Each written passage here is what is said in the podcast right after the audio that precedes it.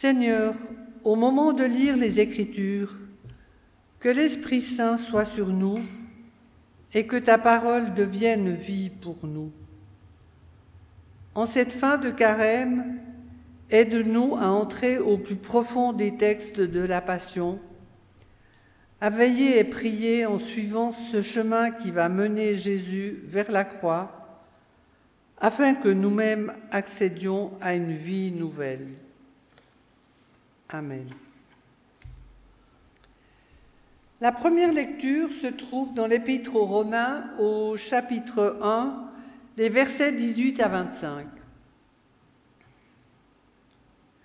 La colère de Dieu se révèle du ciel contre toute impiété et toute injustice des hommes qui retiennent injustement la vérité captive.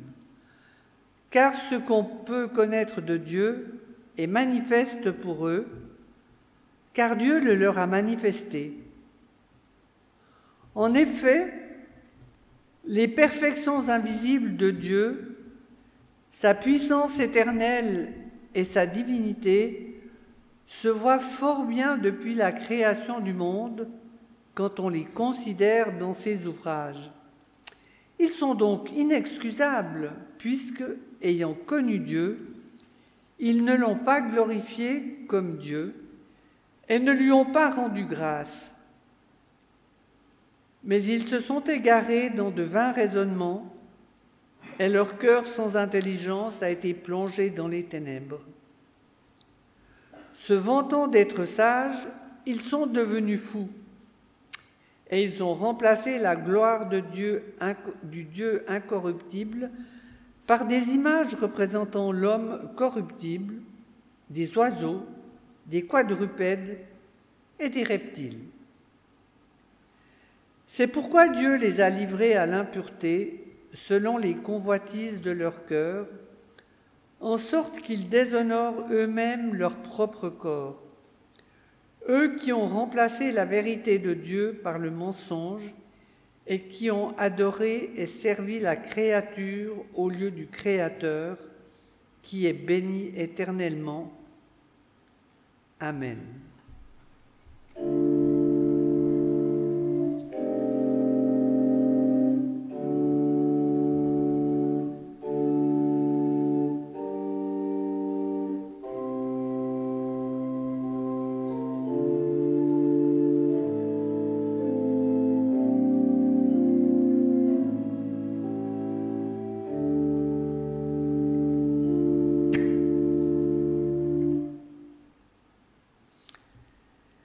La deuxième lecture est tirée de l'évangile de Jean au chapitre 18, les versets 1 à 14. Après avoir dit cela, Jésus sortit avec ses disciples pour aller de l'autre côté du ravin du Cédron, où se trouvait un jardin dans lequel il entra, lui et ses disciples. Judas qui le livrait connaissait l'endroit, parce que Jésus et ses disciples y étaient souvent réunis. Judas prit donc la cohorte et des gardes envoyés par les principaux sacrificateurs et par les pharisiens, et s'y rendit avec des torches, des lanternes et des armes. Jésus, sachant tout ce qui devait lui arriver, s'avança et leur dit, qui cherchez-vous? Ils lui répondirent, Jésus de Nazareth. Il leur dit, C'est moi. Judas qui le livrait se tenait avec eux. Lorsque Jésus leur eut dit, C'est moi, ils reculèrent et tombèrent par terre. Il leur demanda de nouveau, Qui cherchez-vous? Et ils dirent, Jésus de Nazareth. Jésus répondit, Je vous ai dit que c'est moi. Si donc c'est moi que vous cherchez, laissez partir ceux-ci. C'était afin que s'accomplisse la parole qu'il avait dite, Je n'ai perdu aucun de ceux que tu m'as donnés. Simon-Pierre, qui avait une épée, la tira, frappa le serviteur du souverain sacrificateur et lui trancha l'oreille droite. Le nom du serviteur était Malchus. Jésus dit, à Pierre, Remets ton épée au fourreau. Ne boirai-je pas la coupe que le Père m'a donnée?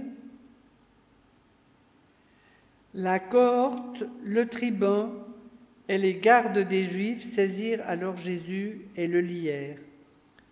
Ils l'emmenèrent d'abord chez Anne, car c'était le beau-père de Caïphe qui était souverain sacrificateur cette année-là. Et Caïphe était celui qui avait donné ce conseil aux Juifs.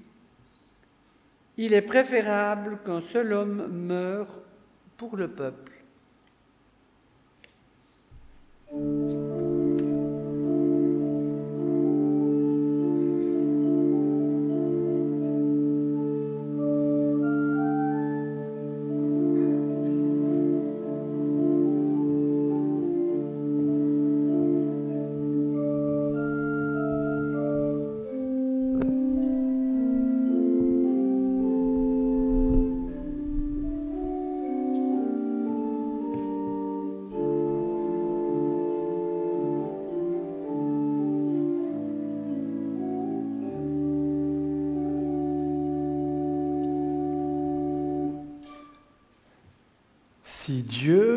Amour, est-ce qu'il peut aussi être colère?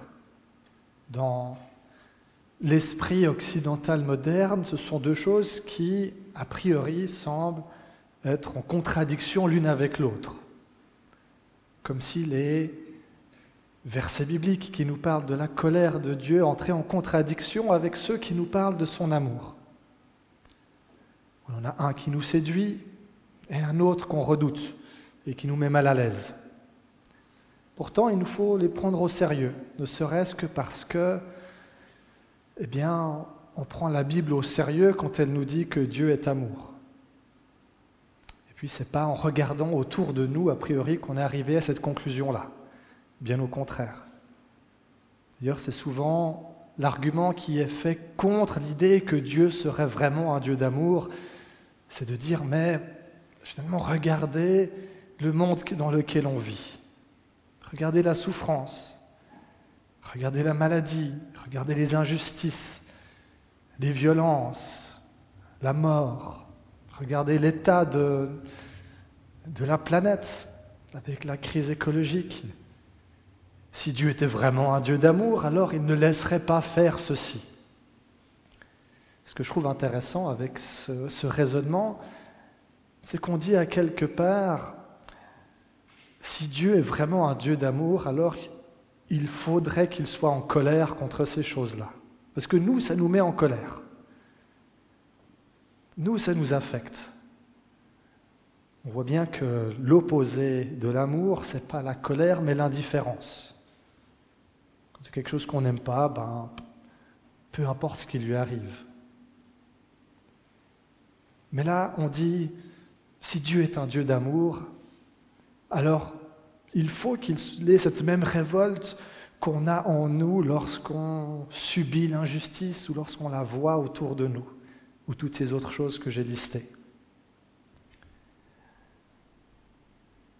Alors il l'est, mais il l'est à sa manière, Dieu, tout comme il aime, mais un peu différemment de la manière dont nous aimons. Pareil avec la patience, avec sa bonté. Quand on les vit, on les expérimente, c'est toujours un peu euh, de manière partielle, de manière imparfaite. Ça vaut aussi pour la colère. Alors avec ce texte de Jean, je me suis dit, a priori, ce n'est pas un texte qui parle de colère. À la première lecture, le mot n'apparaît pas. Par contre, il la met en scène de plusieurs manières. Et c'est ça qui m'intéresse. Je vous propose de commencer par le commencement. Et puis de regarder à cette cohorte, cette foule qui se compose au tout début, autour de Judas. Cette foule qui se rassemble avec un objectif commun, celui d'aller arrêter Jésus. il y a Judas, il y a aussi des soldats romains, et donc des juifs et des romains. Il y a des gens proches de Jésus et des gens probablement qui n'en ont jamais vraiment entendu parler. Il y a des membres de l'élite religieuse et puis de simples soldats. Il y a des chefs. Il y a des gens du pays, des gens de l'extérieur. Bref, il y a un peu de tout. Un peu de tout ce qu'on pourrait trouver euh, à ce moment-là euh, en Israël. C'est comme si Jean, et je crois que c'est l'intention de Jean, de nous dire, cette foule qui s'assemble pour aller arrêter Jésus, ce n'est pas juste un groupe qu'on pourrait définir, comme parfois on a dit, ah, c'est les Juifs qui ont arrêté puis qui ont mis à mort Jésus. On voit, c'est l'ensemble, l'ensemble de l'humanité, à quelque part, qui est représenté dans ce groupe-là, et puis qui avance pour arrêter Jésus toute classe sociale, toute classe religieuse ou politique ou que sais-je confondu. C'est aussi ce que Paul, dans les premiers chapitres de l'Épître aux Romains, euh, s'efforce à, révéler, à mettre en, avant. C'est cette nature euh, rebelle du cœur humain. Ce cœur humain qui est tourné vers lui-même, qui cherche à servir ses propres intérêts, ses propres désirs, à quelque part qui cherche à être son propre Dieu, à être Dieu à la place de Dieu. Mais le vrai Dieu, celui de la Bible, vient donc menacer un peu ces petites divinités qu'on se forme, parce que lui demande la première place. Lui demande à avoir ce rôle, cette place prépondérante. Et notre moi, il n'aime pas trop ça. Du coup, eh bien, à la première occasion où Dieu est descendu sur terre, où il s'est fait humain, il s'est fait palpable, il s'est fait faible, humble parmi nous, eh bien, qu'est-ce qu'on a fait? On a pris nos flambeaux, on a pris nos armes, et on est allé l'enchaîner et l'arrêter pour pouvoir ensuite le mettre à mort et nous en débarrasser. Avoir un Dieu qu'on peut contrôler, maîtriser, qui sert nos intérêts, voilà ce qu'on cherche naturellement. C'est Saint Augustin dans ses confessions qui raconte euh, avoir volé une pomme. Puis quand il réfléchit à pourquoi est-ce qu'il a volé cette pomme, il écrit, il dit mais j'avais pas faim, j'avais même c'était même pas de la gourmandise pour un fruit. On m'avait seulement dit que ça, j'avais pas le droit de le faire alors je le fais quand même parce que ben, personne ne va me dire ce que je dois faire ou pas. On a donc cette foule en colère contre Jésus qui se rassemble et qui avance. Jésus qui s'avance à son tour et qui leur dit, mais qui cherchez-vous? Ils répondent, Jésus de Nazareth. C'est moi, dit Jésus. Et ils tombent par terre. Étrange, non? Étrange, on a des, soldats, des, gaillards solides qui, sont entraînés, qui sont entraînés au combat, et puis en face de toute cette foule qui en plus a des, torches et puis des, et puis des épées et des armes, on a un charpentier qui dit c'est moi. Alors en réalité, il ne dit pas c'est moi quasiment, à mon avis, la totalité des traductions euh, essayent de corriger une erreur grammaticale du grec. Le grec qui dit je suis. Effectivement, même en grec, nous cherchons Jésus de Nazareth, je suis, même en grec, ça ne fonctionne pas. Grammaticalement faux, mais théologiquement juste. Parce que je suis, donc il faut remonter à Exode 3, il hein, faut remonter un petit bout. C'est la réponse que Dieu donne à Moïse quand il lui demande Mais qui m'envoie? Quel est ton nom? Quand on me demandera ton nom, je dirai voir ton peuple. Ils me demanderont ton nom, qu'est-ce que je dois leur dire? Et Dieu répond Je suis. Et donc, dans toute la tradition juive, ensuite, ce je suis a été compris comme le nom de Dieu. le nom qu'il ne faut pas prononcer, parce que ce serait un blasphème de dire je suis. Ce serait dire je suis Dieu. Alors, quand Jésus dit ce je suis, c'est comme si l'espace d'un tout petit instant, il écartait le voile et laissait apparaître sa nature divine, se laissait voir en tant que fils de Dieu, avec toute la gloire, toute la puissance qui va avec. Du coup, on peut peut-être comprendre un petit peu mieux pourquoi est-ce que des guerriers entraînés tombent par terre à ce moment-là, effrayés. Mais ça dure juste une fraction de seconde. Parce qu'ensuite, c'est comme si ce voile était remis en place et Jésus ensuite se laisse faire. C'est très différent de l'image de Dieu qu'on peut avoir, par exemple, dans... Euh, c'est quoi le titre? Exact, dans Indiana Jones et les aventuriers de l'Arche perdue. J'ai regardé avec ma femme en début de semaine.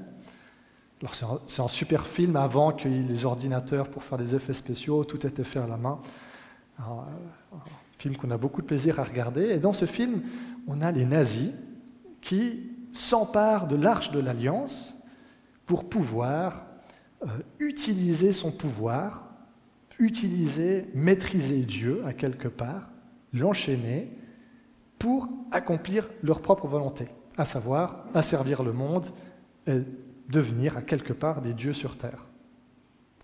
Alors ils amènent l'arche sur euh, une sorte de... Il y a quelques marches, ça ressemble un petit peu à où je suis maintenant. Et puis euh, ils l'ouvrent, et puis tout d'un coup, il y a de la lumière qui sort, il y a la gloire de Dieu qui apparaît, et puis tous les soldats qui sont euh, assemblés autour sont foudroyés sur place, et puis ceux qui sont autour de l'arche fondent hein, dans une scène mythique.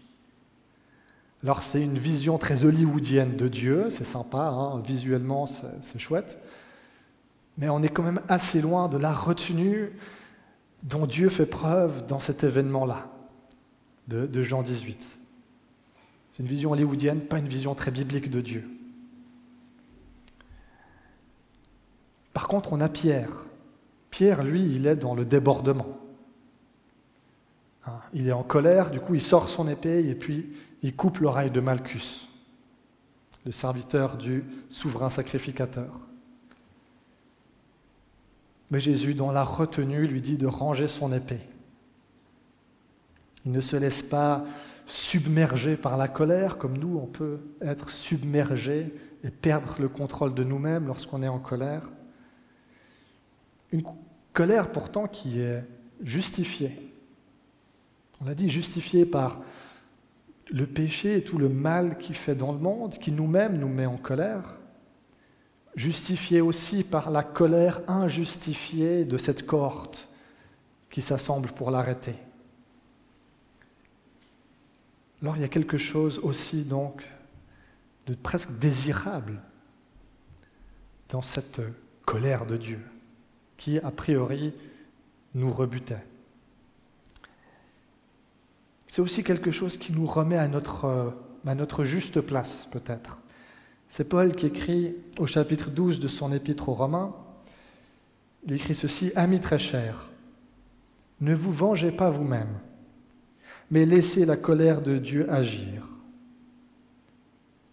En effet, dans les livres saints, le Seigneur Dieu a dit, À moi la vengeance, c'est moi qui rétribuerai.